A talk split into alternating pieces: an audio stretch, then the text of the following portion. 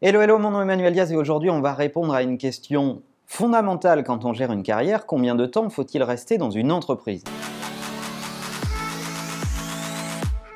C'est une question que beaucoup de gens se posent et qu'on me pose régulièrement. Quel est le bon timing pour rester ou quitter une entreprise. Alors du côté de l'entreprise, d'abord, on se dit que souvent, lorsqu'il y a un turnover élevé chez les collaborateurs, il y a un manque de patience, il y a un manque d'obstination euh, et de persévérance chez beaucoup de collaborateurs. C'est facile tout de suite de euh, décrier une génération entière en se disant mais c'est la génération qui veut ça, vous vous rendez bien compte que maintenant ils veulent tout tout de suite, etc. etc. Ce qui est vrai dans certains cas, ce qui l'est moins dans d'autres. Du côté collaborateur, cette fois-ci, il y a beaucoup de gens qui disent oui mais de toute façon mes ambitions ne peuvent pas être atteintes dans cette entreprise parce que les places que je convoite sont prises, parce que les places de management d'un point de vue global sont assez dures à atteindre, voire sujettes à un certain nombre de copinages.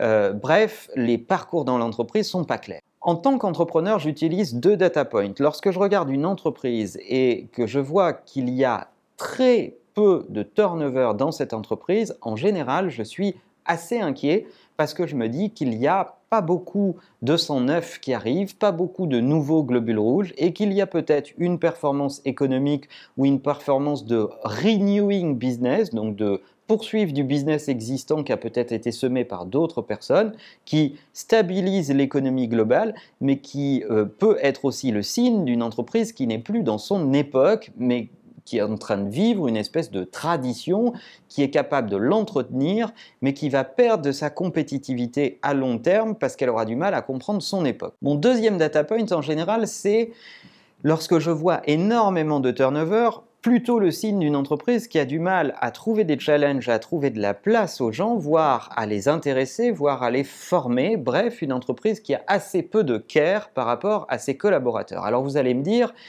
Lorsqu'on a entendu tout ça, on n'a pas avancé beaucoup. La question du bon timing dans sa collaboration avec une entreprise, c'est la question du contrat mutuel et de l'apprentissage permanent. Le contrat mutuel, c'est de faire en sorte qu'on apprenne et qu'on soit exposé à de nouvelles choses en permanence. Ça ne me dérange absolument pas de voir un CV avec 10, 12, 15 ans dans une boîte, mais énormément de jobs différents et des job titles qui évoluent et une progression dans euh, cette évolution à l'intérieur de la même entreprise, parce que ça, c'est le signe à la fois d'une entreprise qui n'a pas peur de euh, donner de nouvelles responsabilités aux gens et à la fois le signe d'un collaborateur qui n'a pas peur de se mettre en danger et de prendre de nouveaux jobs dans l'organisation.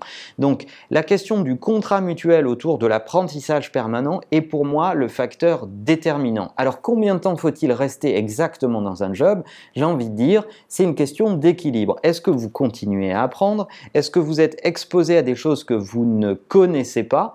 Est-ce que vous avez les moyens d'apprendre de nouvelles fonctions, de nouvelles responsabilités dans cet est-ce que vous avez envie de vous mettre en difficulté et dans une zone de challenge avec les mêmes euh, collaborateurs, le même environnement de travail parce que vous estimez qu'il est suffisamment bienveillant et qu'il vous connaît suffisamment pour vous donner l'occasion d'apprendre, c'est pour moi l'ensemble des critères qu'il faut prendre en compte pour décider si on reste dans une entreprise ou si on la quitte. Voilà, j'espère que ça vous aura été utile. Posez-vous la question de vos cycles d'apprentissage, posez-vous la question de votre challenge permanent, de votre apprentissage continu. Dites-vous, est-ce qu'à la fin de l'année, j'ai vécu des nouvelles choses, j'ai de nouvelles choses et j'ai pas juste entretenu une compétence que j'avais à la base. Et en attendant, n'oubliez pas que la meilleure façon de marcher, c'est de vous abonner. À bientôt.